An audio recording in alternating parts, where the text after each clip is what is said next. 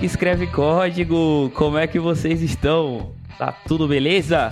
Chegamos aqui com mais um episódio do Pilha Cheia. E hoje a gente está com convidados muito, muito especiais e com um tema que agita a nossa estimada bolha dev todo santo dia.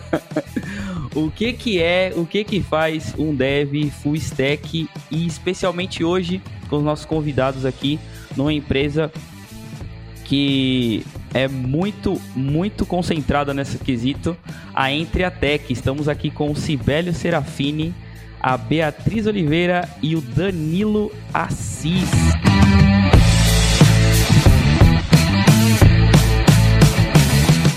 E aí pessoal, tudo bom? Aqui é o Sibelius. Uh, acho que você já deve ter me visto lá, alguém me marcando no Twitter, virou uma, uma modinha bem interessante. E hoje a gente vai falar um pouco de full stack, como que é do, como que a gente faz para chegar de júnior para sênior, como que a Entra trabalha também, Entra, OpenPix e UV, entre outras coisas. Tá tudo interligado, né? Então do jeito que você trabalha, ou facilita, dificulta ser full stack ou não. Legal. E você, Bia, como é que tá? Se apresente para nós, por favor. Opa, e aí, galera? Boa tarde, boa noite ou bom dia, dependendo de quem, do horário de quem estiver ouvindo aí, né? É, sou Beatriz Oliveira, desenvolvedora júnior full stack na Entra, Webpix e UV. É, tá, bater um papo aqui com vocês, falando aqui sobre o workflow e o fluxo de como é trabalhar como full stack e todos os desafios que a gente enfrenta de júnior até sênior. Sensacional. E você, Danilo? Se apresente para nós. Fala aí, galera, beleza? Aqui é o Danilo, faço parte do time da Entre aí. Tô faz um tempo com a galera já.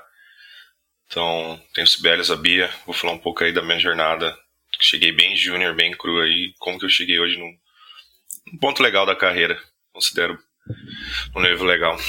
Sensacional. Vamos começar do começo. Eu queria ouvir de vocês. A gente pode seguir essa ordem, né? Do Sibelius, a Bia, depois do Danilo. É, o que, que vocês entendem por full stack, né?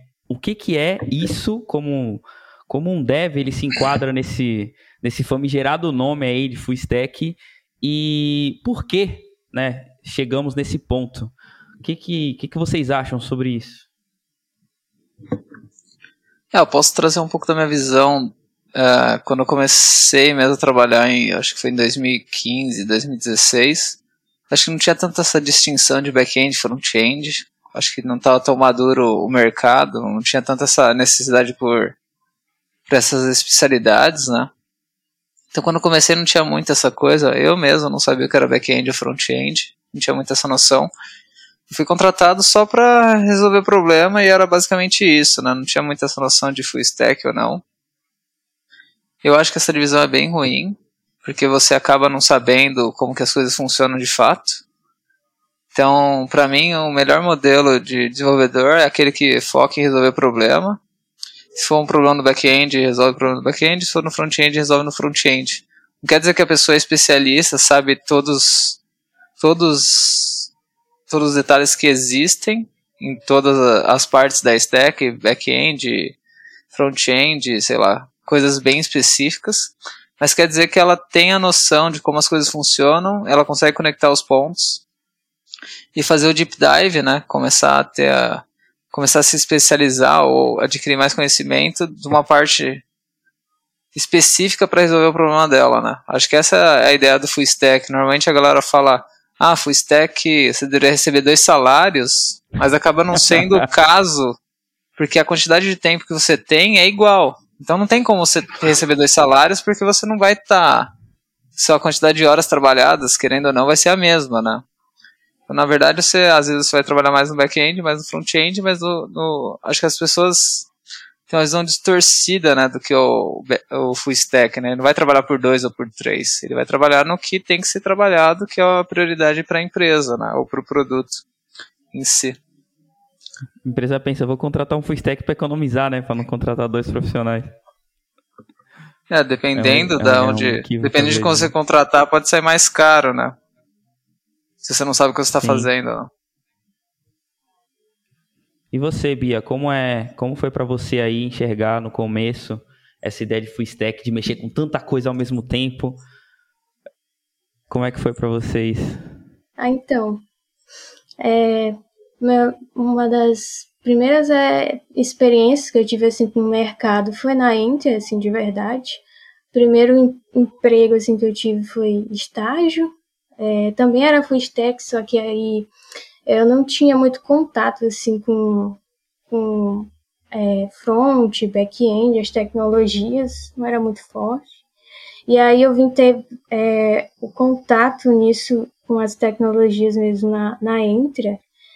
E foi aquele boom na cabeça, né? Várias tecnologias do que aprender, mas é muito isso que o Sibelius falou de conectar os pontos, conectar é, os aprendizados, porque é, é, sendo full stack, né, é, a gente consegue é, percorrer mais problemas e, com, e é, resolver o que a empresa está precisando né, no, no, no, momento. Tipo assim, ah, tem, tem algo para resolver no front, tem algo para resolver no back. Sendo front-end, já, já perpassou por esses problemas, já tem uma certa experiência e consegue resolver mais, mais é, essas features, problemas que, que surgirem. Então, eu acho bem legal, é, falando assim de mim que estou no, no, início, como júnior, é ter essa experiência full stack, sabe? Porque é, acaba que tu vai perpassando por todos os, os as áreas, não fica só parada tipo no front ou no back, e aí, mais pra frente, depois que já ganhou uma experiência, assim, ah, tipo, ah, eu, minha afinidade mais é com front, com mobile. Aí você tem a, a experiência de escolher para a área que quiser ir. E como foi com você, Danilo? Qual é a sua visão dessa, desse conceito aí mágico de fazer as coisas de ponta a ponta? Legal. Uh, full stack eu cheguei mesmo a praticar de fato na, na Entria. Então, para deixar, para dar um contexto, a Entria é a, onde tudo começou e OpenPix e UV são dois produtos nossos. Então, para vezes as pessoas não ficarem confusas sobre o que é, é tudo o mesmo lugar. E quando eu cheguei era júnior, para lá de júnior mesmo, front-end, e aí eu conhecia a ideia do full stack, achei, é, já conhecia, e aí eu cons consegui entender como que o full stack pode ser encaixado num ambiente que funciona bem. E é, acredito que o full stack também tem que dar um match com você como pessoa, como seu flow de trabalho, como você gosta, e o time é todo baseado nessa pegada. Então funciona muito bem, porque o full stack é uma pessoa que vai entender os problemas dos dois lados, dos dois, das duas pontas do problema. Então a ideia é você pegar o problema numa ponta e conseguir chegar até a outra e destravar.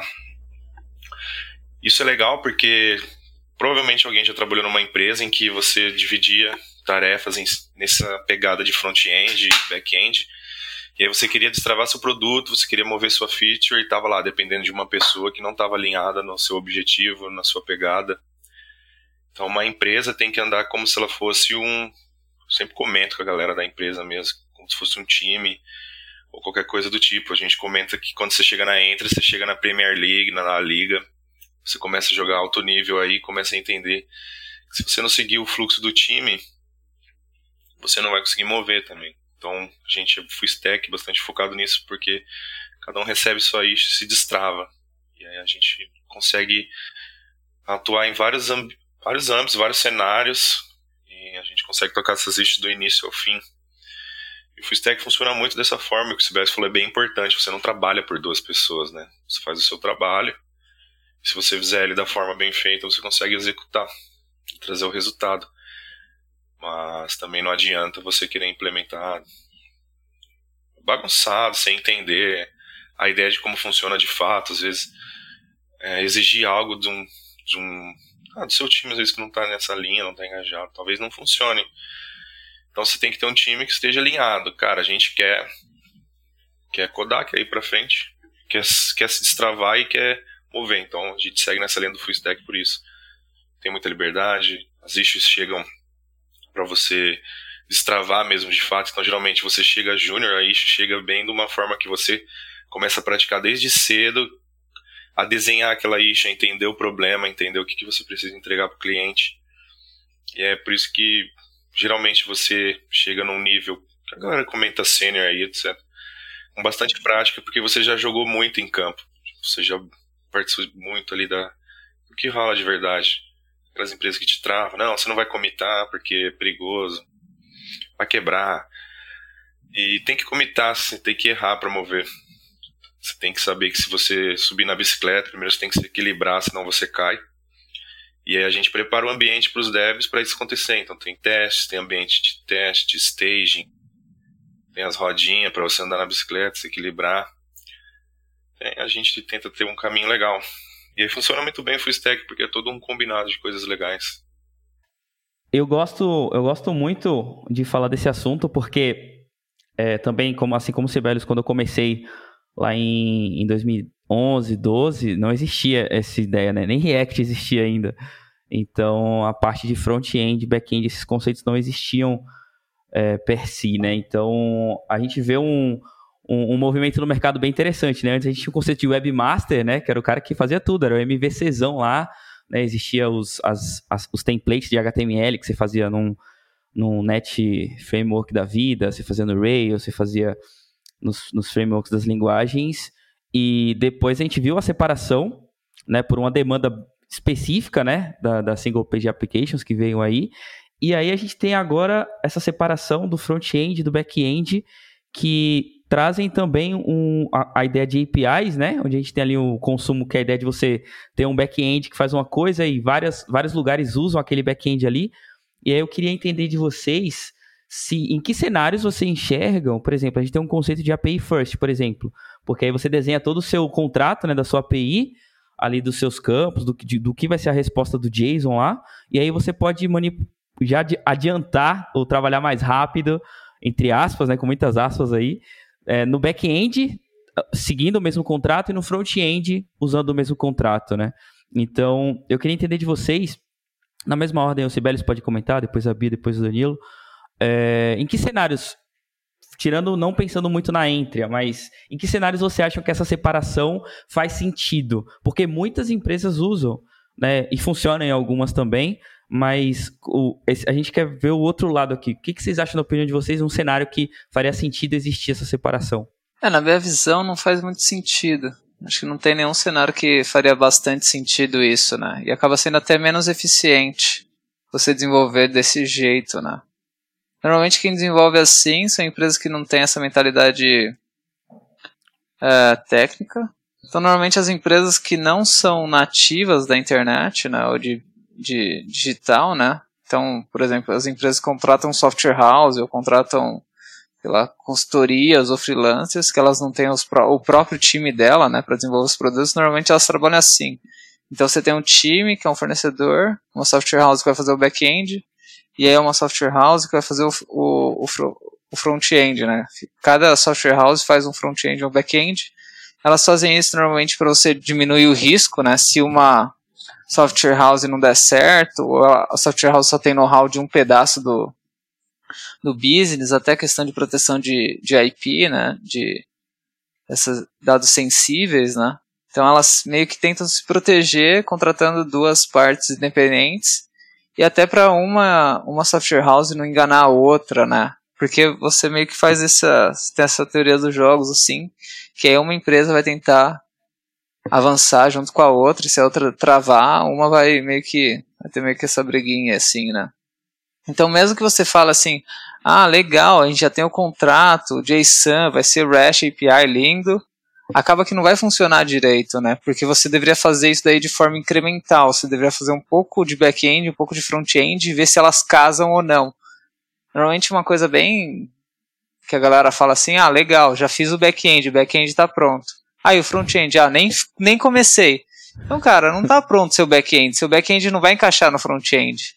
Porque você, você tem um monte de assumptions, né, um monte de coisa que você achou que faz sentido, quando você começar a implementar no front-end, a primeira API sua já não vai dar certo. É bem clássico isso, né? Ah, não, o back-end está pronto. que é um dos cenários que existe, né? Você tem dois cenários quando você trabalha separado, né? Você tem um cenário que o back-end está pronto e o front-end não, que na verdade nenhum dos dois está pronto. E você tem outro cenário que talvez é tão ruim quanto o pior, né? O front-end está tá na frente codando usando mock de JSON. Isso daí é tão ruim, talvez é pior ainda, não sei qual que é pior, né? Porque assim, ah, legal, o front-end está pronto, antes do back-end que é tudo JSON. Aí quando você vai. Aí você tem dois trabalhos, né? Você integra com o mock, que é uma coisa que você parece que é legal, que vai funcionar. E aí você integra com a API real e você vai ver que não vai funcionar direito. Falta algum campo, falta alguma coisa. Então, nesses dois modelos que você separa, você acaba tendo muito retrabalho e você acaba construindo uma coisa que provavelmente seu cliente não quer. Então você tem muito. É muito ineficiente isso, né? E aí também você tem muito problema da comunicação, né? E tem o problema também de ficar bloqueado, né? Então, por exemplo, qual é a melhor pessoa para fazer o front-end de um back-end? É a pessoa que fez o back-end, porque a pessoa sabe o que, que ela fez. Então ela sabe integrar, porque ela é a melhor pessoa que sabe a API dela, né? E aí, se você não tem isso, você, ah, vou conversar com o time do back-end. Ah, o cara já está fazendo outra coisa, não está nessa issue dessa API.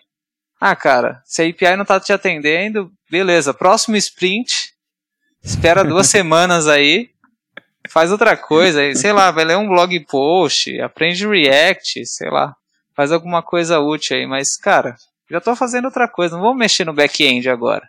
Você tem esse descasamento, ah, o back-end tá pronto, meu, já tô fazendo outra coisa, tô desalocado aqui, meu, tô em outro projeto, já era, falou, e aí não dá certo. Então você tem diversos problemas. O primeiro que você constrói duas vezes, que você tem que fazer a integração duas vezes você está construindo uma coisa que está errada, você tem o problema da comunicação também. Eu vejo todos esses problemas, não vejo nenhum benefício em si. Entendi. Outro problema que eu posso comentar é que às vezes você tem muita demanda de back-end e pouca demanda de front-end, que é o problema da fila, né? Ah, e aí você tem normalmente dois back-ends e dois front-ends. Aí tem mil issues de back-end. Ah, cara, front-end fica lá parado, vai tomar, vai na praia lá, não tem o que fazer. Fica Já parado. aconteceu comigo, inclusive, uma época. É, bem ineficiente, né? Cara, você tem duas pessoas inteligentes. Ah, não, elas não podem tocar no back-end. Elas não foram contratadas para isso. É outra coisa. Não importa se é a mesma linguagem ou não. Não. Front-end e front-end. Parece inteligente, né? Mas não é muito. Ah, além do que você traz uma entropia desses dois, né? Então você tem uma feature que poderia ter uma pessoa inteligente que no final é conceitos e como ela precisa utilizar da linguagem de programação que ela tem na empresa para desenvolver a feature final e entregar um produto. Então, eu acredito que o caminho correto, não correto, talvez, mas que a gente gosta de seguir é o que que precisamos para deixar o cliente feliz que precisamos para atender o cliente, o que está mais importante. E decidindo isso, então a gente começa a codar. Então, talvez o caminho seja o inverso, interessante. Então, ah, o cliente agora ele precisa fazer um pagamento que, que devolva essas informações para ele. Cara, a gente nem se preocupa se vai ter isso, se vai ter aquilo, porque o C é uma entropia na, na história, na, naquele cenário que não vai existir no momento, né? Então você pensa no rap case, no first case e tenta desenvolver. E geralmente quando a gente começa algo, a gente começa do mais simples possível. E tem uma tem uma ideia do Sibelius que é interessante, que é que você começa como se você estivesse num mapa do Age of Empires. Um mapa escuro, você não sabe, e aí não adianta você querer descobrir se você vai conseguir construir algo daqui tanto metros, sendo que você nem sabe o que tem lá. Então foca no agora, foca na eixo que tem que ser desenvolvida, foca no que vai atender o cliente, deixar ele feliz. E no que faz sentido para o produto também. Não pode deixar também. É, às vezes o cliente não sabe o que ele quer no sentido bom. Então, putz, eu quero fazer isso, isso e isso, mas na verdade aquilo não vai agregar para ele, não vai ter um retorno. E às vezes a gente pode combinar e ter a melhor, melhor feature no final. Então, acredito que um bom ponto para se mover talvez não seja código. A gente gosta muito de código, gosta muito de GraphQL, mas sempre a melhor ideia vai vencer. Então, se vier algo aí que seja mais interessante, melhor. E que melhore a nossa experiência de desenvolvimento, vai seguir em frente. Então, a gente olha para feature, investe muito em design. Por exemplo, tá legal isso aqui, não tá, não tá para chegar para a pessoa que vai desenvolver ali, não ter que re fazer retrabalho, ter que voltar atrás e putz, não era isso que a gente queria. Então o código começa às vezes não tá nem no código em si. Ah, começa antes. A discussão que vai ser interessante, no design que vai ser de fato, preciso desse botão, preciso trazer essa entropia para o código, não vai nem ser utilizado agora. Vamos começar do simples. Então, dificilmente temos API REST também, dificilmente a gente versiona porque começamos tão simples que a gente não precisa ter breaking change, não precisa ter quebra de contrato na API. Porque a gente focou no que precisava de fato. Então, cara, eu preciso de uma API de cliente. Expomos o nome e tá ótimo. Se precisar de algo no futuro, a gente adiciona. Não precisa se preocupar. Putz, olha, a gente adicionou nome inteiro, mas agora o cliente quer name, last name separado. A gente precisa versionar e quebrar esse contrato, ferrou. Não, name, perfeito, vamos seguir em frente. Isso que é uma feature. Bem desenhada na minha visão. Muito bom. Para os não, pros não gamers aqui, conta pra gente o que é o Age of Empires. ah, cara, o Age of Empires é um jogo de estratégia, né? Eu não lembro o nome correto do tipo da estratégia, mas é como se você começasse uma época da história, bem simples, eu esqueci. Cara, não é um Survivor, me, fugiu o nome. Mas você começa ali, você e, e mais um, cara, um personagem, que vocês têm o centro da cidade ali, e aí é idade da pedra mesmo, a, ou a era que você começar, e aí você precisa descobrir o mapa onde você está, então você colhe um rango para você comer e poder sobreviver. Aí você via, anda mais um pouquinho no mapa, e você descobre que ali do lado tinha uma mina de ouro. Então você começa a pegar aquele ouro, pegar aquela prata, pedra, aliás. E por que a ideia do Age of Empires? Porque você começou e você nem sabia que aquilo existia naquele lado. Você poderia ter apostado no lado esquerdo, que na verdade é um campo aberto, não existe nada. Então o produto tem que pensar talvez numa linha dessa. Vale a pena apostar nisso? Nem sei se vai agregar. Vale a pena apostar que meu usuário quer fazer login, trocar senha, colocar foto, ter capa, ou ele só quer fazer o login e ver o que ele precisa de fato ali, que chegou um Pix, que chegou algo do tipo. Então é simplificar. Sensacional. A, a Bias, ela falou que tinha começado a primeira experiência na Entra, né, profissional, se eu entendi bem. Então, o seu contato já sempre foi full né? Sim. Foi, foi de cara logo eu entrei nesse mundo aí. Mas complementando aí o que os meninos falaram, é bem isso mesmo, é, é como ainda não tive, não tive contato, assim, com o front e o back-end separado, assim, um desenvolvedor trabalhando em, em, em, um lado e outro em outro, é, é, para mim, o que acaba sendo mais fluido é sendo full stack, que a pessoa tem conhecimento e tem a XP dos dois lados e e acaba que ela não fica travada. E é muito aqui na Inter, né, o nosso processo de, de desenvolvimento, é o que Danilo falou, que é, começa pela, pelo cliente, né? A gente sempre foca no cliente, as necessidades, o que está mais crítico, o que é importante. É todo dia a gente reprioriza as issues e é o que o, que o Sibeli sempre fala, que a issue começa é você entendendo a issue. Não tem como começar a codar, sair codando assim, que nem codando cego, e, e na hora tá errado o que tu tá fazendo, tu não entendeu a regra de negócio, e aí se fosse no ambiente separado, tu fazendo back-end, já não entendi. E aí eu ia ter que fazer o retrabalho, fazer tudo de novo. E aí a pessoa quer fazer o front, ia travar ela. Então, acredito que sendo full stack, é, acaba o processo mais fluido. Aí, alinhando com o cliente também a, o, o, que, o que é o foco do, da empresa no momento. É, alinhando tudo isso, é, cria um, um, um processo de desenvolvimento bem legal do que separado, assim, na minha visão. O Sibelius tinha dado uma tinha dado uma pincelada ali sobre sobre o fullstack que ele não precisa necessariamente saber tanto assim no detalhe, né? Aí eu queria que ele que ele começasse a falar um pouco sobre o, o quanto será de cada lado é preciso saber para destravar, como vocês gostam bastante de falar e que eu eu gosto também bastante disso. E começar a comentar um pouco sobre o workflow da Entra, né? Vamos começar a entender e ouvir mais um pouco da experiência do dia a dia na empresa aí de vocês. Vão falar agora, fazer um, um jabá aí até, até o final do episódio sobre a Entre, conhecer mais os projetos, conhecer mais como é o fluxo de vocês. E aí eu queria ouvir do Sibelius. Acho que eu vou começar com uma frase que pode ser, que é bem clássica, né? Que você não pode se especializar muito cedo, né? Acho que o grande problema aí da, da galera nova, todo mundo tá migrando, né, pra, pra área dev, é que eles falam, ah, eu vou ser back-end, eu vou ser front-end, né? O ideal seria a pessoa ser full stack no início. Ou mais generalista, né? Porque ela não sabe o que ela quer, né? Ela deveria explorar a área primeiro, trabalhar com aquilo de fato, para ver se é aquilo que ela quer ou não, né? Então acho que a pessoa deveria começar com isso e deveria ser meio que obrigatório a pessoa meio que rotacionar em diversas diversas meio posições, né? Usar o chapéu, né? Vestir o chapéu de várias posições, né? Para entender o que, que ela gosta o que ela não gosta, né? Então, né, entre todo mundo é bem generalista, bem full stack né, em si.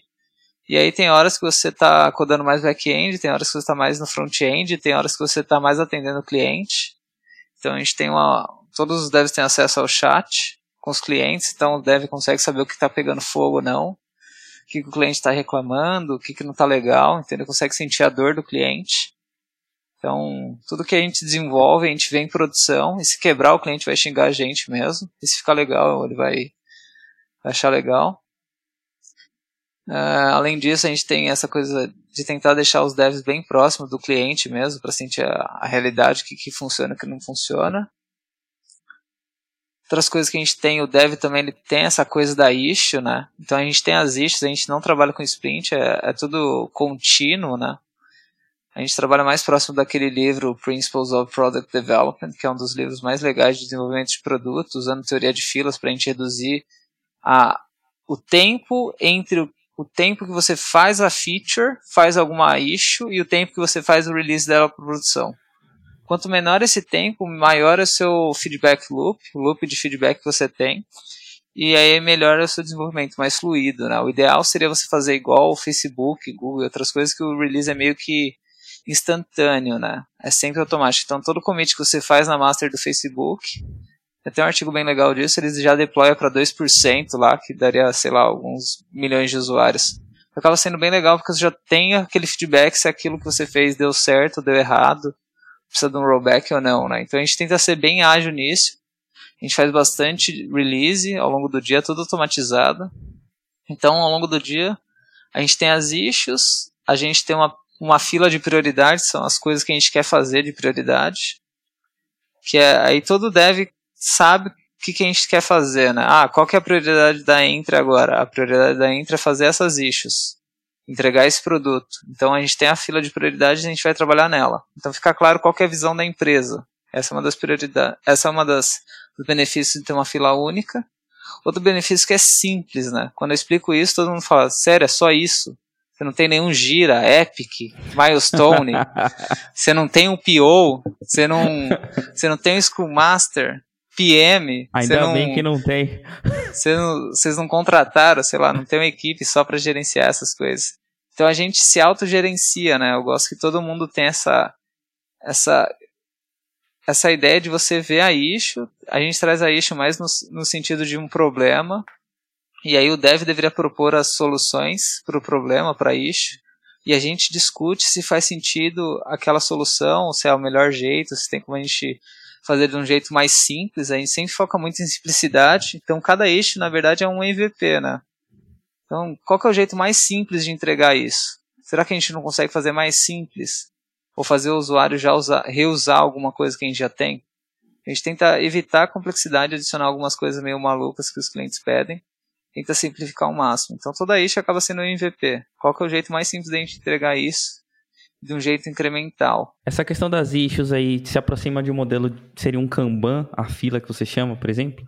a gente tem uma fila, é como se fosse uma fila mesmo. Tem a primeira, a segunda, a terceira, e aí os devs vão pegando essas filas e assim que está pronto, a gente já sobe para produção. Então a gente, a gente faz PR bem pequena, então pode ter uma issue que, sei lá, vai demorar uma semana para a gente fazer, mas durante toda essa semana, todo dia vai ter pull request.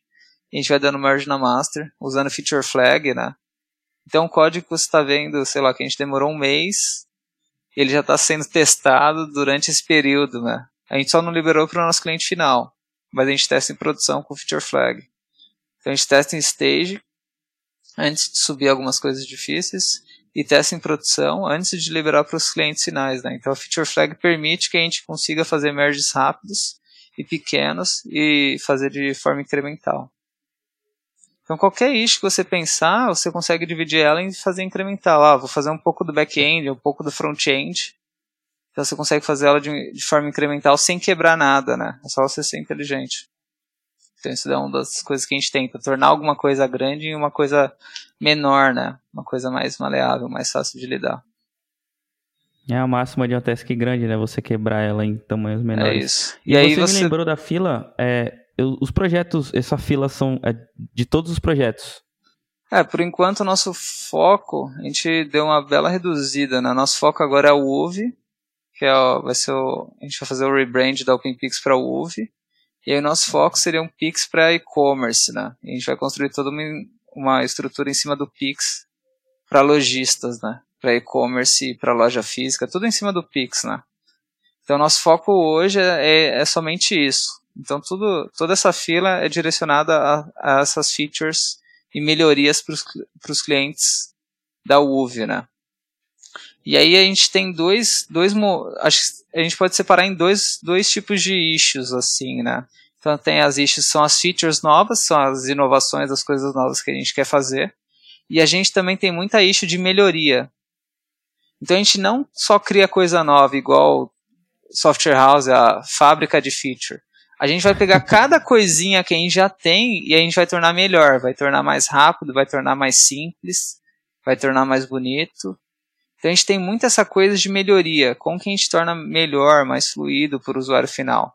Em vez de você pegar e implementar uma feature nova que 10% dos seus usuários vão usar, vão melhorar o que 90% dos usuários usam, entendeu? Então a gente ouve muito o feedback dos clientes e esse feedback dos clientes vai vai fazer a gente melhorar o que a gente já tem, né? Então a gente foca muito em melhorias do que a gente já tem e tornar a plataforma bem estável. A gente tem muito teste então, esses testes garantem que a gente consiga ter júniors ou pessoas que têm um pouco menos de experiência para conseguir fazer mudanças grandes no sistema sem quebrar nada. Então, os testes garantem que a gente não está quebrando os comportamentos esperados. Né?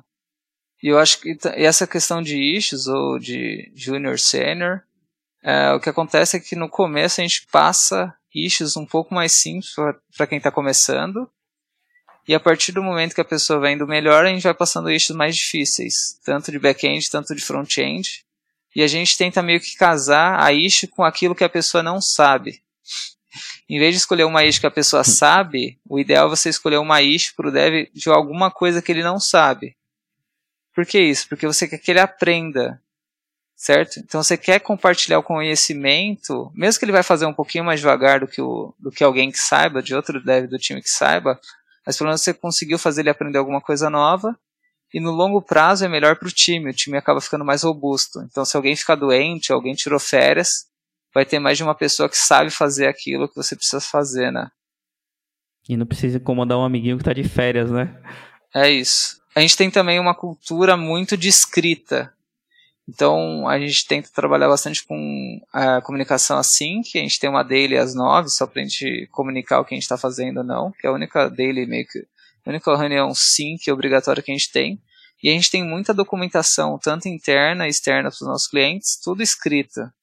Com imagem, com print, como que faz isso? Ah, bati nesse bug, eu tô com esse problema, como que resolve?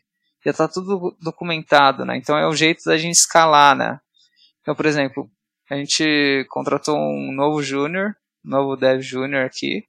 Acho que em pouco tempo, acho que questão de, sei lá, três horas, algo assim, ele já conseguiu rodar todos os nossos code bases aqui, os dois, o back-end e front-end, sem precisar de auxílio tanto. E ele já conseguiu subir uma pull request de uma issue legal, considerável hoje, e aí provavelmente a gente já vai subir amanhã para produção. A gente só não conseguiu Incrível. subir a issue dele pra produção hoje porque já tava meio tarde. ficou para amanhã. Mas, da, mas a ideia é que você consiga contribuir. A, você entrou na Entre aqui na UV, sei lá, no primeiro dia você já conseguiria contribuir com uma issue legal, assim. Porque já está tudo muito pronto, né? Já tem teste de tudo, você não vai quebrar, tá tudo documentado, a gente tenta tornar tudo fácil. A rodinha tá lá para garantir, né? Pra pessoa ter medo, não ter medo de, de errar e, e seguir em frente. Sensacional. E falando da ainda do workflow, né? Que com certeza deve ter. É, é, são muitos detalhes, né? No, do dia a dia, do fluxo e tal. Como é que foi para você, Bia, e para o Danilo entrar nesse processo todo, entrar nesse workflow aí? Como é que vocês sentiram? Como é que foi o dia a dia, o começo? Como é que vocês sentiram a evolução aí é, de vocês como profissionais dentro desse, desse workflow da Entre aí, nesse mundo 100% full stack?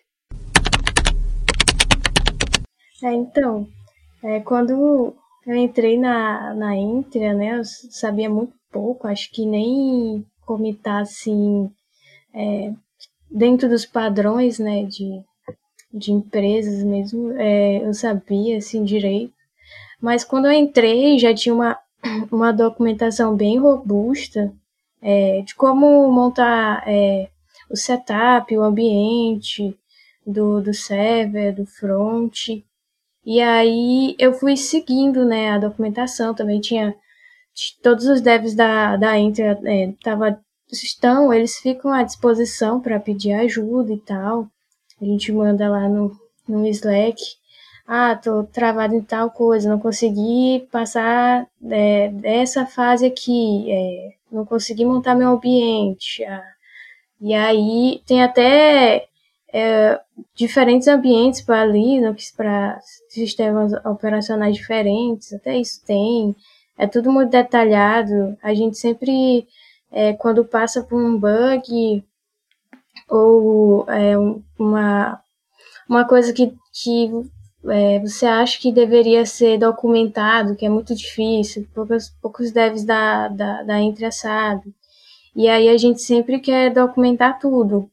Então, é, o Sibelius falou que contratou mais um, um júnior aí, é, já estava tudo meio encaminhado para ele, sabe? Para ele se é, conseguir se destravar sozinho mais rápido e, e, fazer a demanda dele.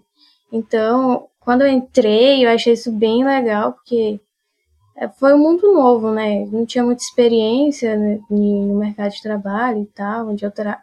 onde eu tive uma pequena experiência de, de serviço, é, não tinha todo toda essa robustez, é, também com teste. Quando eu entrei, o, o, o Rafa, que é o Rafa Turk, né, que é o CEO da, da U, é, diz que a Bia é, aproveita, tá no começo, pode, pode quebrar tudo, quebrar tudo aí. aproveita que é estagiária e, e vai aprendendo, sabe? Mas é aquilo, é, errei uma vez, aprendi, documentei, é, busquei aprender, é, aprender naquilo que eu travei. É, eu, eu, gosto muito de, de escrever artigo, é, escrever artigo e é, fazer um projeto é, em algo que eu travei na semana, tipo algo muito crítico que ah, alguém chamou atenção e em tal coisa, recebi um feedback, e aí eu vou lá, pego, estudo faço um, um projeto e aí eu solto pra galera, né? Já que me ajudou bastante, é, aqui na Entra vai ajudar muita gente também que tá precisando. Tá precisando aí e não, não, não, não chegou assim mastigadinho. Alguém já passou por esse problema. Comentando um pouco sobre isso, como foi chegar e tudo mais. Depois aí do pessoal Sibelius, o R-Tur, que eu sou um dos mais velhos do time de tempo, assim. Então, quando eu cheguei, a gente com um produto e dele o Pix veio e a gente conseguiu, não diria pivotar nem migrar, mas também do código que a gente já tinha, foi muito fácil começar com a nova plataforma, o novo produto. E é, começamos até mesmo antes do Pix ir para o ar, produção, etc. A gente já estava ali com, com POX, com Puff. Quando eu cheguei, eu acredito que é um pouco diferente do tempo que a galera tá, pelo motivo que eu cheguei local. Então eu cara, tava procurando, precisava encontrar lugares em que o time desse o match comigo. Então, costumo dizer que gosto muito de exemplificar com o esporte, mas você pode usar o exemplo que for. Você pode estar em uma equipe que o trabalho é coletivo. Se você for a pessoa que acorda cedo, vai treinar, corre, chega, treina, se, so, se outros 10 colegas de equipe não fizerem o mesmo, não tiverem a mesma pegada, eles vão te puxar para baixo. Então eu me senti em lugares assim, e foi onde eu comecei a mover para tentar encontrar lugares legais. Aí eu cheguei e conheci os Sibelius, bem nessa pegada do que acontece hoje, mas num scope menor.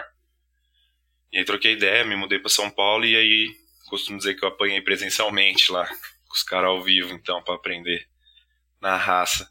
Mas é apanhar no sentido bom, no sentido. É, no sentido legal, porque, cara, você só move depois que você entende algo que você nem sabia que você não sabia. Então, putz, você nem sabia que você não sabia comitar. Você nem sabia que você poderia fazer dessa forma.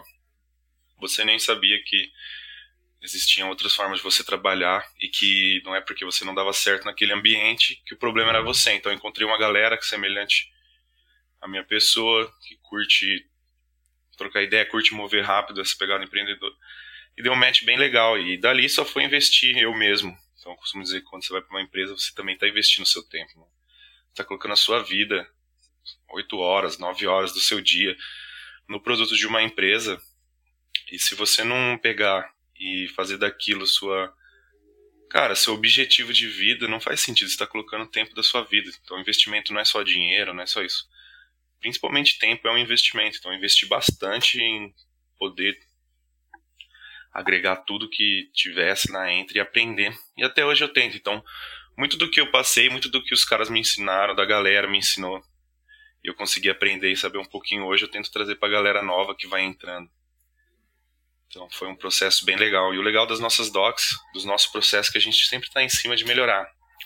Com essa doc que a gente comenta da galera que, que entra e vai rodar o nosso ambiente, a pessoa chegou e falou: Cara, isso aqui está muito confuso, eu não entendi aí um processo, uma dinâmica que a gente faz, como que seria é, não confuso, como que a gente pode te ajudar?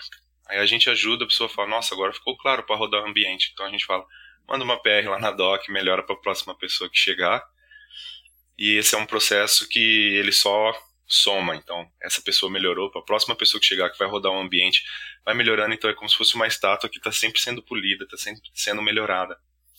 E aí a doc vai praticamente o nosso playbook para jogar. De novo, exemplo de esporte que eu gosto muito, assim como um playbook de um, uma equipe que você tem as jogadas, tem a nossa doc, você melhor das coisas é colocar ela debaixo do braço e trabalhar com ela. Então, um processo que a gente está tendo muito forte é de melhorar essa doc sempre. Qualquer pergunta que a gente poderia ter na doc, a gente comenta, vamos subir, vamos documentar, não importa. Começa doc como for com uma frase que engloba um assunto, mas que a gente vai começar.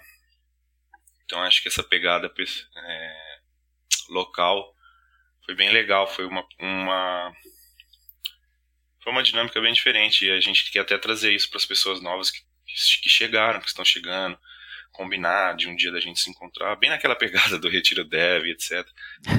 Algo nosso, e acho que é umas dinâmicas bem. É um tipo de dinâmica bem legal, né? Pro time se conhecer e tudo mais. Esse processo foi Sensacional. pegada. Muito bom, muito bom. É muito gostoso ver a nossa própria evolução e se encontrar né, num ambiente assim que, como você bem disse, a gente gasta a maior parte do nosso, do nosso tempo e tal. Então é importante isso, isso ser de ter, dar prazer pra gente em grande medida, né? E aí eu queria perguntar para Sibelius, qual que é o caminho do júnior ao sênior dentro da Entria? Beleza. Ótima pergunta, sim. Acho que não é nem só um caminho dentro da Entria, né? Talvez em qualquer empresa, né? Mesmo que a gente tenha bastante empresa ruim, né? Acho que pra mim uma empresa ruim é aquela que você não pode falar que acho que o CEO tá fazendo alguma coisa errada, né? Você não consegue discutir contra contra a galera, né? Acho que uma empresa ruim é que as, as boas ideias não ganham, né? Ganha a ideia de quem tá lá em cima, sei lá, quem é filho do dono, né? Isso daí é uma empresa ruim. Agora, nas empresas boas, né? para você ir do júnior para o sênior, você tem que resolver cada vez problemas mais difíceis, né? E aí também passa numa num, coisa que eu estava refletindo sobre, que você tem que tomar um risco, né? Qual é a ideia de tomar o risco, né? Do mesmo jeito que você quer ser sênior, você quer resolver problemas maiores, mais difíceis, você tem um risco disso, né? Porque você, se você pegar uma issue muito difícil, você pode falhar, né? Você pode não conseguir entregar, dependendo do seu time, você pode falhar ou não, né? E aí, dependendo da empresa, se você não fizer o projeto, entregar o projeto igual prometido, você vai ser demitido, né?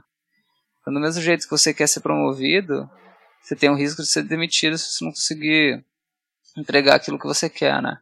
Então, o único jeito de você ir do júnior para o sênior é você se arriscar, né? Você tem um risco e focar em resolver problemas maiores, né? E aí, uma coisa que pode te ajudar bastante é o Learning Public, mesmo que você pede ajuda para alguém, que alguém que já resolveu esse problema pode te ajudar. E o Learning Public também não é só pedir ajuda em público ou fazer uma pergunta no Twitter, é você usar tudo que já existe em público para te ajudar a resolver alguma coisa, né? Em vez de você tentar resolver um problema sozinho, né? Você tenta procurando Stack Overflow, procurando GitHub, procurando Google, tenta achar alguém que já resolveu esse problema para você não ter esse para você perder menos tempo, né?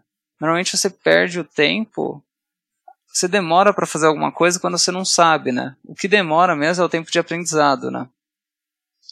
Então, para você evoluir de júnior para sênior, você tem que focar em resolver os problemas. E outra coisa importante é você ter essa questão de você entender o que você está fazendo, né? Normalmente a pessoa faz só o copy and paste e não sabe o que está fazendo, né? Um exemplo clássico é ah, quando eu vejo, quero fazer um request no React. Eu li no tutorial que usa use effect. E aí a pessoa vai lá, ah, request no React, ah, vou usar use effect. Mas a pessoa não sabe por que, que ela está usando use effect. Ela sabe, ah, eu estou usando porque alguém me disse para usar, né? Mas por quê? Porque de fato não sei.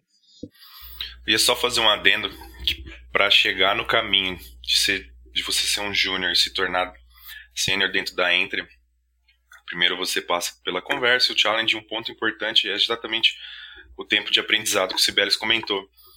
Então, o nosso challenge, geralmente, ele é aberto, não tem prazo. A gente pede para fazer um CRUD, GraphQL, Relay, com a nossa stack, que seria num escopo menor do que seria a nossa rotina.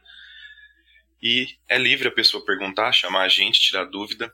E a gente gosta de ver exatamente o tempo de aprendizado da pessoa, como que ela se desenvolveu no, no um aprendizado em público, uh, qual foi o tempo que ela teve para entender, abstrair uma ideia e aplicar, porque a partir do momento que ela está dentro da equipe é o que ela vai fazer no dia a dia, vai chegar a issue, ela vai ler, vai, vai interpretar aquela feature, ela vai abstrair aquele problema, ela vai buscar soluções, vai entender. E por que um CRUD no escopo menor também do que, que a gente faz? porque é o que você vai trabalhar no dia a dia. Então, você está ali naquele challenge, você está codando aquela, aquela stack, aquele escopo, e você e acendeu uma luzinha na sua cabeça. Caraca, isso é muito interessante, isso é muito legal, gostei pra caramba. É um bom sinal. E se acender também, putz, odiei, não curti essa pegada, é um ótimo sinal também, porque você também nem vai perder o tempo da sua vida, às vezes entrando em algo que você não gostaria. Então, tem um step antes para você chegar a começar a ser o júnior, se tornar o sênior, que é bem legal entender também o processo. É, o, o Sibelius comentou uma coisa, uma coisa que é bem, é bem corriqueira também nas nossas, nas nossas rodas de discussão, né, nos Discord da vida e no Twitter também, que é o famigerado Learning Public, né? E aí eu lembrei que teve um, uma pergunta quando a gente falou que ia gravar o podcast do, do Sérgio, abraço Sérgio, ele perguntou se as pessoas podem usar o CC Serafim no lugar do Google. é, comenta sobre esse fenômeno aí do, dessa questão de, de buscar ajuda na, na rede social, numa bolha específica, usando, usando um meme, entre aspas, que nasceu aí. Meme no sentido de se espalhar, né? Não no sentido de piada. É, que, que, que aconteceu nesse nosso meio aí. Como é que você vê isso com a questão do learning public, com a questão de, de crescer na carreira, do network, etc? Acho que o Serafine acabou dando certo, né? Por diversos motivos. Eu já venho usando o Twitter bastante, faz bastante tempo. E gero bastante conteúdo também, uns conteúdos um pouquinho diferentes que a galera não está muito acostumada. Eu, eu sempre tento trazer alguma visão diferente do que as pessoas têm, né? Então, normalmente a galera separa back-end e front-end, eu vou fazer full stack. Eu sempre vou tentar ir contra o senso comum, na maioria das vezes, que é, se você ficar só no senso comum, você vai estar na média. E aí também teve essa coisa da pandemia, né? Que as pessoas não têm mais o acesso a meetups presenciais, entre outras coisas. Então, se você é serafina, você acaba conhecendo as pessoas que têm uns, meio que uns, umas afinidades com você, né? Que estão estudando as mesmas coisas, então acaba ficando legal. É meio que uma, uma sub-rede dentro do Twitter, né? Meio que distribuída. O Google acaba sendo meio que complementar ao Serafina, você ainda precisa dele, mesmo que o Google tenha piorado muito. Não sei se alguém percebeu, mas quando você faz uma busca no Google, sei lá, os 10 primeiros resultados agora são só ads. Então, tem bastante gente reclamando que o Google piorou muito, né? Não sei se a gente vai conseguir uma se o Google vai se reinventar ou se o Google vai definhar, né? Vamos ver o que vai acontecer com o Google ao longo do tempo. Don't be evil. E outra coisa também é que o Google não é tão bom para responder alguns tipos de perguntas, né? O Google é bom para responder, uh, não sei, ah, onde que é tal restaurante, né? Mas tem algumas perguntas que o Google não é tão bom, né? Então, tem algumas perguntas que o Google não é tão bom. Esse é um dos casos de uso do CC Serafina e outros casos também é quando você não sabe o que você está procurando, né? que até teve uma discussão bem legal que todo mundo reclama, ah, isso daí era muito fácil, porque você não pesquisou no Google, né? Às vezes a pessoa nem sabe que ela está pesquisando, né? Então, normalmente, se você. Se todas as. Tudo, tudo que você não sabe você consegue achar no Google, quer dizer que você não está. Você está na sua zona de conforto. Quer dizer que você está aprendendo alguma coisa realmente muito nova que é meio bizarro para você, entendeu? Que você não consegue nem falar ou explicar sobre isso, nem escrever sobre isso, né? Porque, querendo ou não, para usar o Google de forma efetiva, você tem que saber quais são as palavras-chave que retornam as, as respostas certas. Mesmo no dia a dia, você acaba falhando, né? Eu acho que, não sei se as pessoas se analisam, né? Mas provavelmente a primeira busca que você fez no Google deu errado. Normalmente, ah, tenho resolvendo um problema. Eu digito Sim. de um jeito, ah, esse jeito não deu certo, vou fazer outra busca. Então, às vezes, você faz vários tipos de buscas e acaba que você não sabe qual é o melhor jeito de fazer a busca. Talvez está lá no Google, você só não sabe qual query que é para acessar o índice correto. Então, Serafine, eu acho que tem várias coisas diferentes. Aí tem até um metagaming aí. A galera ganha engajamento, não ganha engajamento. A galera discute, ah, engajamento é ruim, ou é bom, ou não é. Quer ganhar biscoito, entre outras coisas. é, pra mim, é Acho que tá funcionando aí. Tem bastante coisa legal. O mais legal é que eu sempre vejo as perguntas da galera, mesmo que eu não respondo todas. Mas eu vejo bastante coisa e eu consigo meio que ter essa. essa consigo meio que ler o coletivo da bolha dev para ver o que que tá, tá em alta, o que que não tá, querendo ou não. Se você analisa as perguntas, é meio que na média as pessoas estão estão falando, estão reclamando ou não, né? E acaba meio que sendo interessante. Sobre as tretas, né, eu até discuti sobre isso. Na verdade, a questão da treta é quando você tem um, um tópico que tem diversas pessoas que têm uma opinião e tem diversas outras pessoas que têm uma opinião totalmente oposta, né?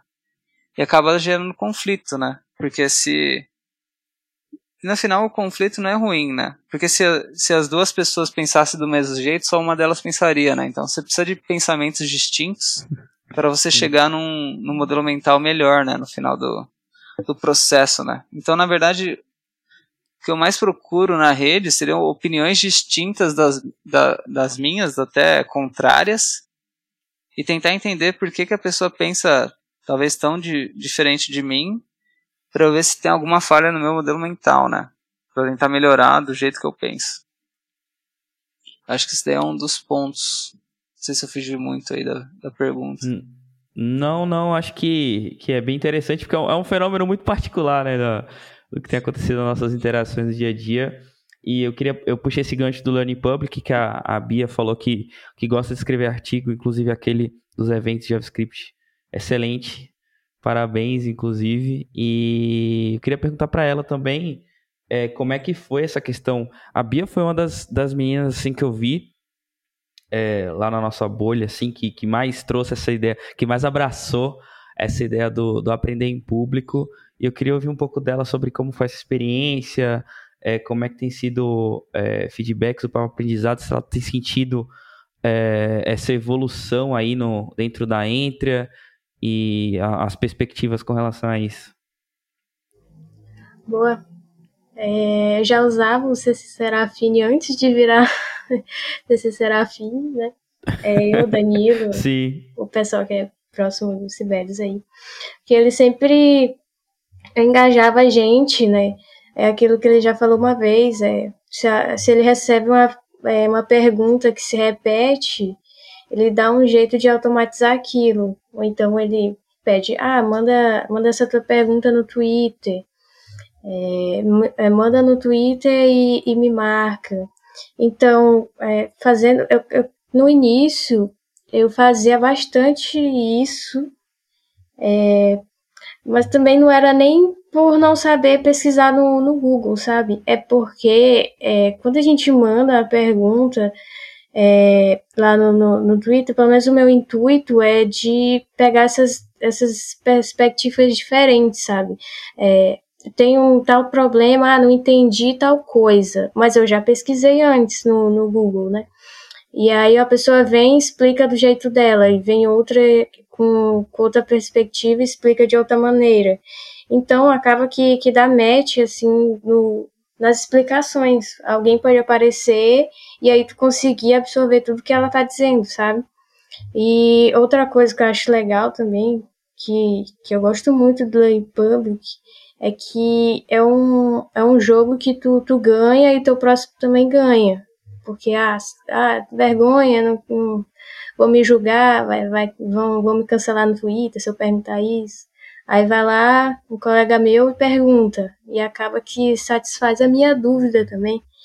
E aí vai chegando em mais pessoas, e aí vai, é, consequentemente, é, cessando a dúvida de mais gente. Por isso que eu também é, adotei o. É, a técnica de escrever artigos, porque eu acho muito eficiente para mim, é, que é uma forma de validar o meu, meu conhecimento, sabe?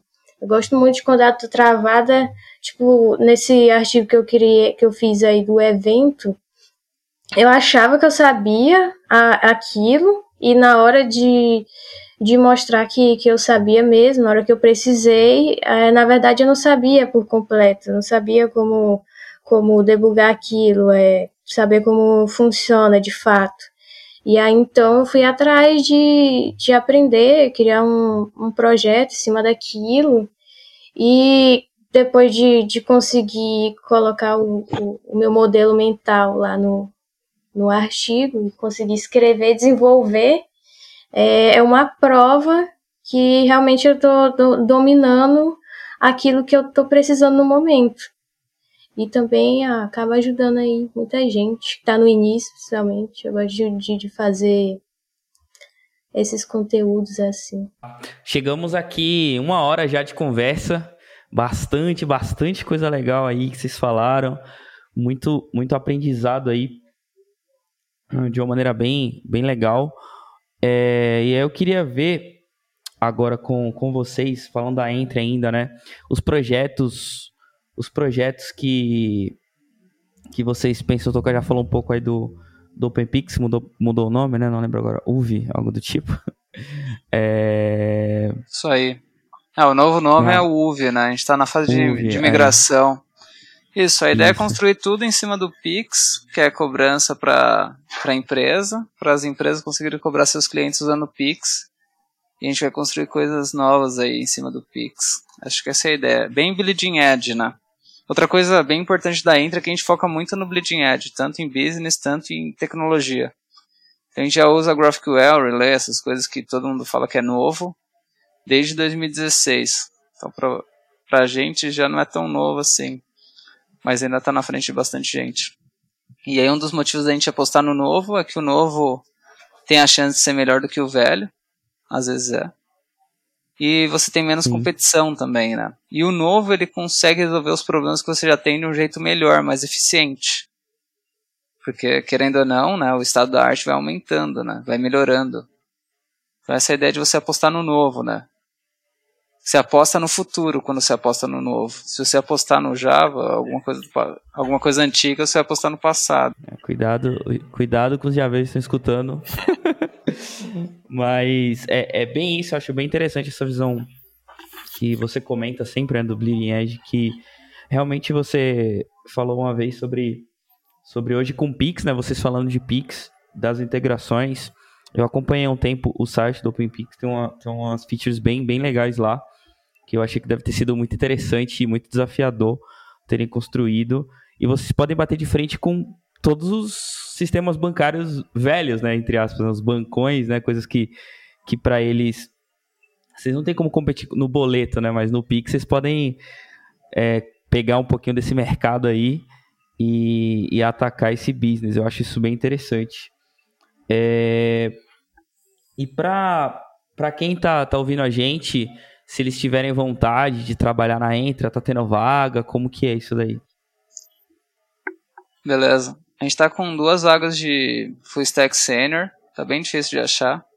Pouca gente se candidatou, então eu espero que todo mundo se candidate. Parece que tá, não existe mais sênior aqui. E aí, basicamente, você sendo sênior, né, o que a gente espera é que você tenha autonomia, no sentido de autonomia ou o que a gente chama de agência, né, que você saiba para onde ir, né. A gente vai, todo mundo tem um treinamento aqui, a gente vai treinar todo mundo até seniors mas que você consiga, com poucas informações, você consiga desenvolver um, um produto, assim, né? Consiga estruturar banco de dados, estrutura do front-end e back-end, entre outras coisas. Seja inteligente para pensar nos produtos. É, eu acho que um pouco de criatividade também, né? Eu acho que tem, tá faltando muita é, criatividade, assim. Boa parte dos devs eles só fazem as issues que passam para eles e eles não têm muita criatividade, não, não pensam muito, né? Bem surreal, né?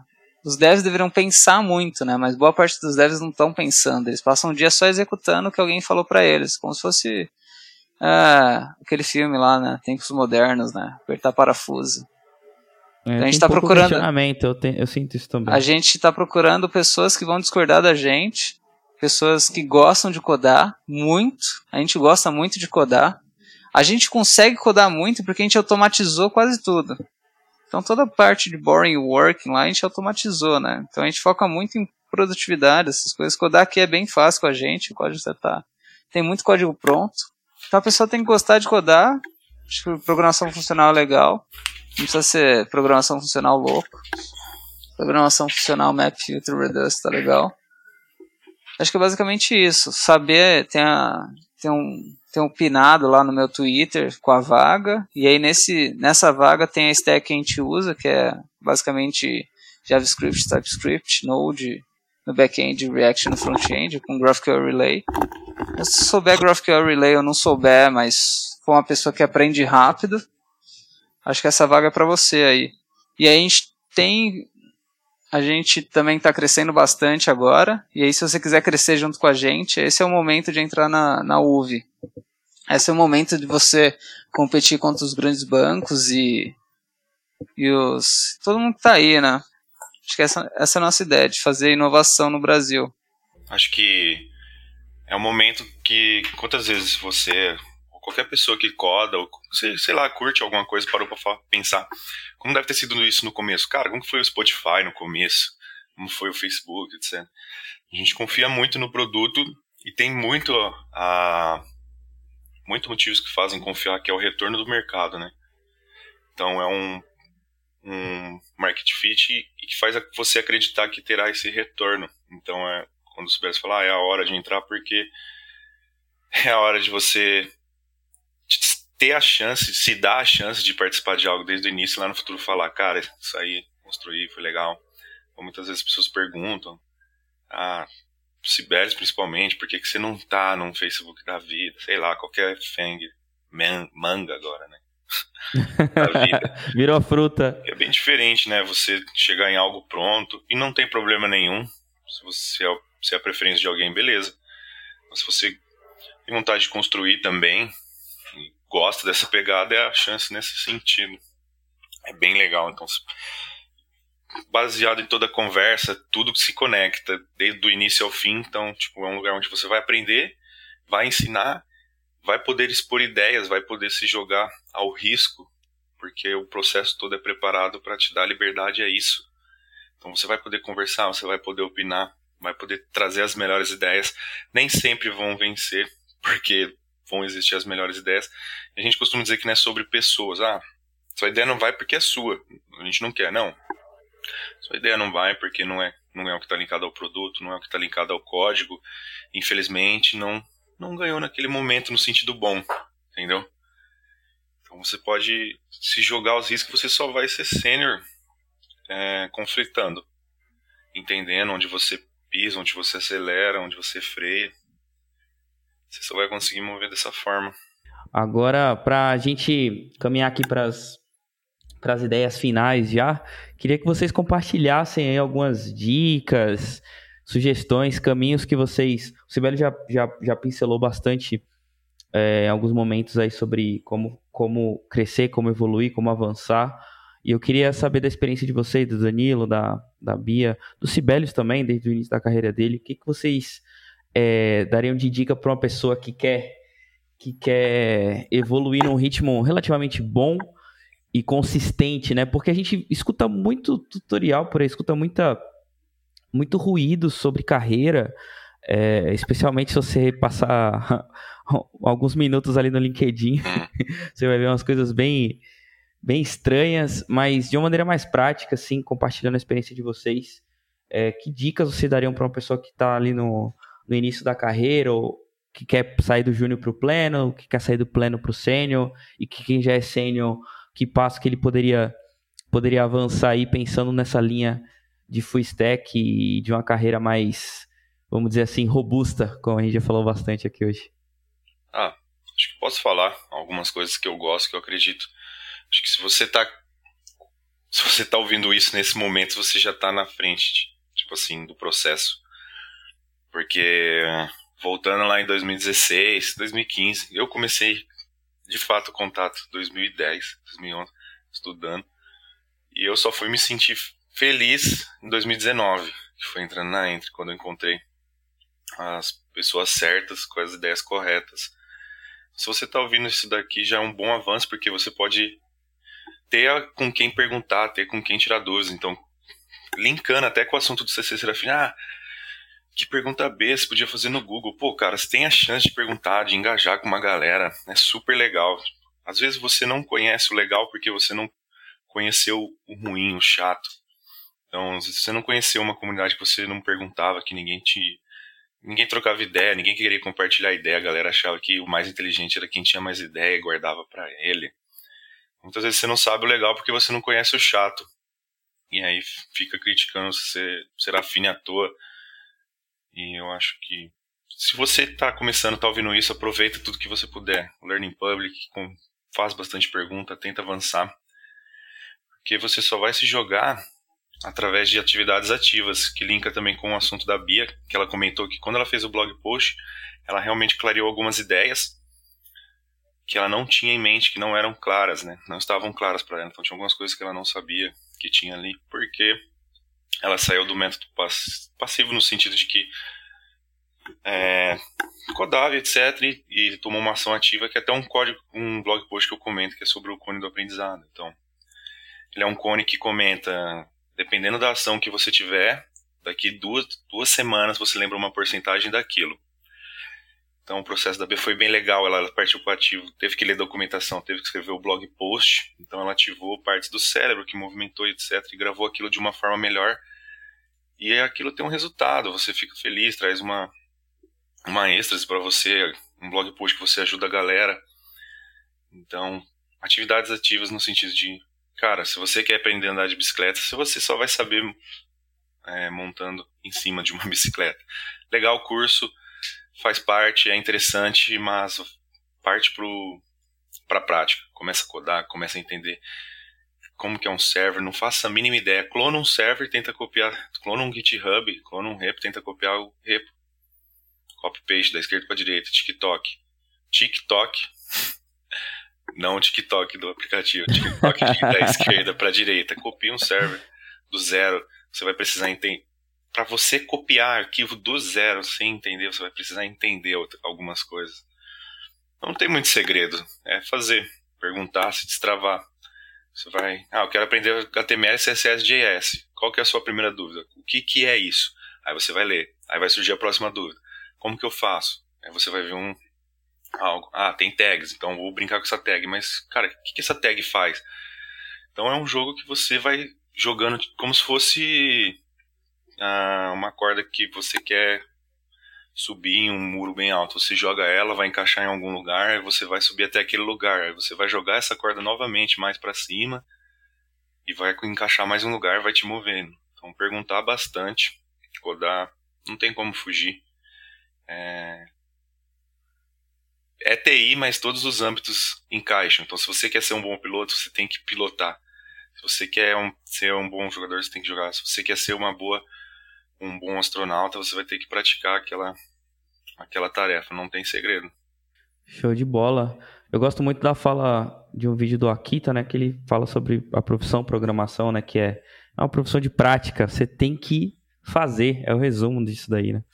É, é bem isso mesmo. Concordo também. Beleza, posso dar uma opinião bem controversa. Gostamos, acho, gostamos. Acho que a ideia, acho que a gente está inundado. O grande problema que a gente tem hoje em dia, a gente tem uma abundância, né? Querendo ou não. A abundância é tão ruim quanto a escassez, talvez até pior, né? A gente tem uma abundância de quê? De conhecimento. Talvez não de conhecimento em si, né? Mas a gente tem uma abundância de muito conhecimento no sentido de secundário terciário, né? A gente tem. No, no geral, a gente não tem tanto conhecimento em si, né? A gente tem. Se você pegar o conhecimento, quem criou o conhecimento inicial são poucas pessoas ou poucos autores, poucos conteúdos primários, assim, de origem, né? E aí todos os outros são alguém que leu o artigo. Ah, eu li um texto do March Fowler, escreveu esse blog post sobre isso. E as pessoas acabam se perdendo e lendo essas fontes secundárias terciárias em, em vez de ler a, a origem mesmo, né? Então parece que é muito mais conteúdo que deveria ser, né? E às vezes essa pessoa aí que está escrevendo sobre orientação objeto leu um artigo de alguém que leu um artigo que leu um artigo, então fica meio com um telefone sem fio e está lendo sobre orientação objeto que nem é aquilo que o autor de fato queria que fosse, né? Esse é um dos problemas, né? O ideal seria você ir na origem. Quem que criou orientação objeto? Ah, foi esse cara. Leu o que ele escreveu. Não leu que, sei lá, o cara que acabou de, sei lá, tem um mês de, de experiência e já está escrevendo sua orientação objeto. Lê quem que criou isso daí, sei lá, 50 anos atrás, e vê o que, que ele pensava de fato. Esse é um dos problemas. Outro problema é que tem muito curso, né? E boa parte de curso e vídeo, ele é muito lento para você aprender. Porque tem mais bytes, é mais demorado mesmo. A pessoa vai falar, ah, isso daqui é legal, dá risada. Legal, dar risada é legal, mas não é muito produtivo. Então, o ideal para você ser mais produtivo e aprender mais rápido é você conseguir aprender usando o texto. Só texto e imagem, porque você consegue ler mais rápido, o texto é mais fácil de pesquisar. E aí é, vem essa ideia do Danilo de você praticar, né? Você precisa fazer as coisas. É igual andar de bicicleta, né? Você pode ler um livro, sei lá, assiste um vídeo do YouTube andando de bicicleta, ou ler um livro, você não vai conseguir andar de bicicleta. Você vai cair aquele meme lá. Você vai cair porque você precisa de equilíbrio, né? Seu corpo precisa aprender isso. E o único jeito de você ensinar equilíbrio no seu corpo é se equilibrando. Não tem jeito. É a mesma coisa com programação. Você precisa de muita prática. Programação, se você pensar, é bem fácil, né? Você aprende, ah, aprendi if, for, é, variável, isso daí é como se você estivesse aprendendo os movimentos do xadrez. Ah, você moveu o peão, você moveu o bispo, só que você não sabe mover a estratégia. Para você criar a estratégia leva mais tempo, você precisa de prática, você precisa jogar, precisa ter um pouco mais de insight assim, para ver como que você junta o if, o for e outras coisas para você criar um programa um pouco mais complexo, né? Então você precisa de prática. Uma das coisas que você pode fazer para entender e o ideal é você tentar entender realmente as coisas e fazer aquela coisa de why, né? Sem perguntar why. Tem aquele vídeo do Richard Feynman sobre o why. Que você realmente deveria tentar entender o significado das coisas, porque elas funcionam ou não. E não porque só saber usar alguma coisa, uma ferramenta. reinventar a roda pode ser um jeito de você entender como funciona. Se você não consegue implementar alguma coisa, você não sabe como que ela funciona. Então, por exemplo, se você não consegue fazer uma versão básica do React, talvez você não saiba como que o React funciona, né? O React nada mais é do que um, uma representação, como se fosse um, um DOM virtual, que você faz uma modificação nesse DOM virtual de forma declarativa e o React vai aplicar essas, essas modificações de forma imperativa no DOM real, né? Quando, quando você mostra, isso, aparece um botão, o que o React está fazendo por debaixo dos panos é adicionando um node no DOM real, né? Acho que bastante gente não entende isso. E aí, se você não entende como que o React funciona, seu modelo mental não é tão bom, e aí provavelmente você fica meio que fazendo meio que um crazy monkey, assim. Você fica meio que no brute force tentando resolver com React, porque você não sabe como que ele funciona. Ah, vou apertar o botão A e ver se funciona. Vou apertar o botão B. Ah, o botão B funcionou. Mas você não sabe realmente por que, que funcionou com o botão B. Você está trabalhando como se fosse uma caixa preta, né? E aí, quando você trabalha com caixa preta, você não sabe realmente o que está acontecendo, você não tem um, entendimento, né? Então acho que um jeito para quem está começando aí, por isso que eu recomendo sempre o Full Stack CRUD, fazer um CRUD Full Stack, por quê? Porque isso vai exigir que você entenda como as coisas se interligam, né? Então você tem que saber como que funciona o servidor, como que funciona um, um, um programinha Node, como que você executa um programinha Node? Ah, você chama Node e um arquivo JS. Legal. Depois disso, como que você expõe uma porta HTTP para você receber os requests? Como você cria um HTTP server? Ah, você pode usar o Express ou você pode tentar fazer na mão. Ah, você fez um get, um post e outras coisas. Você vai salvar esses dados aonde? Vai ser no arquivo de texto ou vai ser no banco de dados? Legal, vai ser no banco de dados. Por que, que no banco de dados não no arquivo de texto? E aí você teria que fazer essas perguntas para você começar a entender o que, que faz sentido o que, que não faz, não usar, ah, estou usando o banco de dados porque alguém falou para usar o banco de dados. Ah, não tem outro jeito? Não dá para você usar um arquivo de texto? Por que, que o arquivo de texto não é o melhor jeito de você guardar os dados da sua aplicação? Entre outras coisas. Depois que você expõe esses dados, antes disso, você deve perguntar por que, que você tem que expor os dados numa API, né? Por que, que você não consome direto o banco de dados direto do seu front-end? Então você deveria fazer diversas dessas perguntas, tanto para você ou pro, ou em público, ou para alguém, ou ler um livro, ou pesquisar, para tentar entender realmente por que, que as aplicações modernas são feitas desse jeito, ou são feitas de outros jeitos, ou como que era feito de outro jeito. Então depois disso você vai lá, faz o front-end e consome o dado. E aí depois você deve entender, ah, esse daqui é o melhor jeito de fazer, existem outros jeitos de fazer, se você só sabe resolver um problema de um jeito, você não sabe o melhor jeito de resolver o problema. Porque você tem uma solução só. Você não sabe se tem um jeito melhor ou pior. Então deveria, você deveria fazer várias perguntas assim para realmente entender o que você está fazendo, entender se faz sentido o que você está fazendo, se tem jeitos melhores ou não, para você conseguir se otimizar.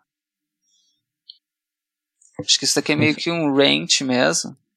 Mas as pessoas deveriam saber o que elas fazem, né? Normalmente a pessoa Sim que, que é um texto que eu estou lendo agora que é bem legal sobre Mappers versus Packers, né? O Packers é o que? Ele pega vários conteúdos, ah, eu vou lendo vários livros, várias coisas, e ele vai repetindo o que ele leu no livro, entendeu? Ou ele repete o que ele viu no tutorial, mas ele não sabe realmente o que é aquilo, né? Tem aquele filme lá, O Gênio Indomável, que é bem legal, uma cena que eles estão num bar, né? Aí um dos caras lá tenta impressionar a menina falando um trecho de um livro, né? Sim. Porque é bem clássico, né? Vou falar um trecho de um livro, a menina vai achar que eu sou inteligente, beleza, né? Aí o cara lá, o, o cara que era inteligente de fato, falou: Cara, ah, você leu isso daqui na página tal e tá só balbuciando um, uma cópia de um livro, né? Você não entendeu de fato o que ele quis dizer, não quis dizer isso de fato. Então, acho que essa coisa de você tentar criar o seu modelo mental e ir melhorando ele ao longo do tempo, entender realmente por que, que tem que fazer isso ou não, é super importante. Em vez de você ficar nessa coisa, ah, React, Angular, outras coisas, você deve entender para que, que eles servem. Talvez você consiga usar qualquer um dos três, React, Angular e Vue, para fazer o que você quer e tentar entender os trade-offs deles, né? Acho que a gente até discutiu isso. Se você tentar desenvolver uma aplicação meio que média assim, o Angular, Vue React, eles vão super bem, né? O que começa a ficar, o que vai dar realmente grande diferença é quando você chegar nas pontas, né, nos edges, né? Então, por exemplo, server-side rendering, qual que lida melhor, qual que tem mais tooling? Ah, o CSS eu quero fazer desse jeito, qual que é melhor para o meu caso de uso? Eu quero fazer, sei lá, alguma coisa 3D. Ah, esse, essa, esse framework já tem um package, esse daqui não tem. Entre outras coisas, mas você deveria estudar tudo e comparar entre si. Isso daí também vai no caso de você não terceirizar suas, suas decisões e não terceirizar seu conhecimento, né? Em vez de você perguntar para alguém, ah, JavaScript ou Java, você deveria tentar implementar a mesma coisa nas duas linguagens e ver em qual você sofre mais. A que você sofreu mais é a que você não usa mais. Bem prático. E você, Bia? Simples. Simples e prático. Tem que ser pragmático, é o segredo. Boa, complementando aí o que os meninos falaram, é, eu, no meu momento, se eu fosse iniciante, né, que eu aconselharia, dava dicas, é, é isso que o, que o Danilo falou também, de se expor a bastantes problemas, é, é, tem vários sites aí que, que tem problema de, de para resolver de algoritmo, essas coisas bem básicas, assim. E avançando, é, uma enxurrada de exercícios e de, é, de acordo que você vai batendo em cada um, é, acaba que desperta esse gatilho que o Sibelius falou, que é a pergunta, porque cada solução, é, cada problema requer uma solução diferente ou específica. E aí, é, quando você, você é iniciante, não tem muita noção dessa regra de negócio. É mais com. Aí volta no, no, na experiência que você consegue é, resolvendo mais problemas, desafios, é, se desenvolvendo mais, e aí os problemas vão ficando mais complexos, que aí acaba que você tem que voltar ao início, é, entender a regra de negócio, é, como aquela tecnologia vai, é, vai ser melhor que outra no teu projeto ou não, é analisar ambos. Então, minha dica é praticar bastante, é, escrever blog post, alguma maneira que, que você concretize e prove que você aprender, aprendeu algo, sabe? É mais para você mesmo, não para mostrar, ah, fiz tá, tantos, tantos é, artigos e mostrar para outra pessoa. Não, isso aí é um jogo de você contra você mesmo. É você do futuro contra você do passado. E aí, é, de acordo com a sua evolução, vai evoluindo os problemas e aí é, acaba nisso que o, que o Sibelius falou também, que, que a, os problemas vão ficando mais, bem mais complexos e requer bem mais estudos também. Muito bom, muito bom. Excelente conteúdo aqui, excelente dica e sugestões que deram. É, o papo foi bem bem legal, foi bem produtivo, muito legal conhecer um pouco mais a fundo aí o processo, o workflow da Entria. É, todos estão convidados a conhecer mais também. Eu vou, a gente vai deixar todos os links das coisas principais que a gente falou aqui na descrição do episódio, todos os contatos do Sibelius, do Danilo, da Bia, da Entria, é, o Twitter de todo mundo aí. Todo mundo chega lá no CC Serafim e manda sua pergunta pra gente socializar, né? Que é o. Acima de tudo, é um belo network que a gente faz. E eu queria agradecer aí a presença é, de vocês que, que aceitaram o convite de falar com a gente hoje aqui, sentindo, sentindo falta do nosso querido co-host Gustavo, que não pôde estar conosco hoje. É, mas obrigado você que ouviu a gente aqui até o final também. E é isso. Ficamos aqui aguardando o próximo episódio. Queria deixar aqui a palavra final de cada um de vocês aí. Fiquem à vontade para falarem aí os seus comentários finais. Cara, quero agradecer pelo convite. Curto muito compartilhar, é, ajudar da forma que for tal, com esses podcasts. Podcast gosto muito, sempre que eu puder participar de algum e quiserem convidar, pode me pingar na DM no Twitter. Vou mandar os links dos, desses, dos textos que eu já escrevi. Bastante texto que eu escrevo é mais sobre de, ah, o dito cujo é das soft skills da galera, learning public, como aprender com cone do aprendizado. E o código eu deixo mesmo no meu GitHub, então se quiser ajuda com código pode me perguntar ou ler lá o GitHub, tem alguns códigos em aberto. E pode me chamar na DM que, necess... que for necessário, espero ter ter rolado um papo legal, ajudado alguém. Quem quiser também mandar um feedback, um, uma crítica construtiva, qualquer coisa pode me chamar na DM, comentar, discutir sobre os assuntos que foi falado. Sempre bom discutir da discussão que sai soluções, saem inovações com respeito, claro. E é isso. Muito obrigado pelo convite aí. Pilha cheia, Lincoln. Lincoln. Muito obrigado ao Lincoln. Lincoln. Lincoln. Muito obrigado ao Lincoln pelo convite. E tamo junto demais, galera. Show de bola. Fiquei sabendo que se fala Lincoln, você fica bravo. Nada, perturbando só. Queria agradecer também aí pelo convite, é, poder compartilhar um, um pouco da minha experiência que eu tenho de me considero ainda um iniciante nessa área vasta da, da programação. É, adorei a conversa que a gente teve aqui com dois gigantes aqui, programadores, desenvolvedores, que eu tenho a honra de trabalhar. o Lincoln também, que é um enorme desenvolvedor aí. É, espero ter ajudado de alguma forma, é, ter dado algum norte para alguém também. Adoro consumir conteúdo de é, podcast, é, além de tecnologia.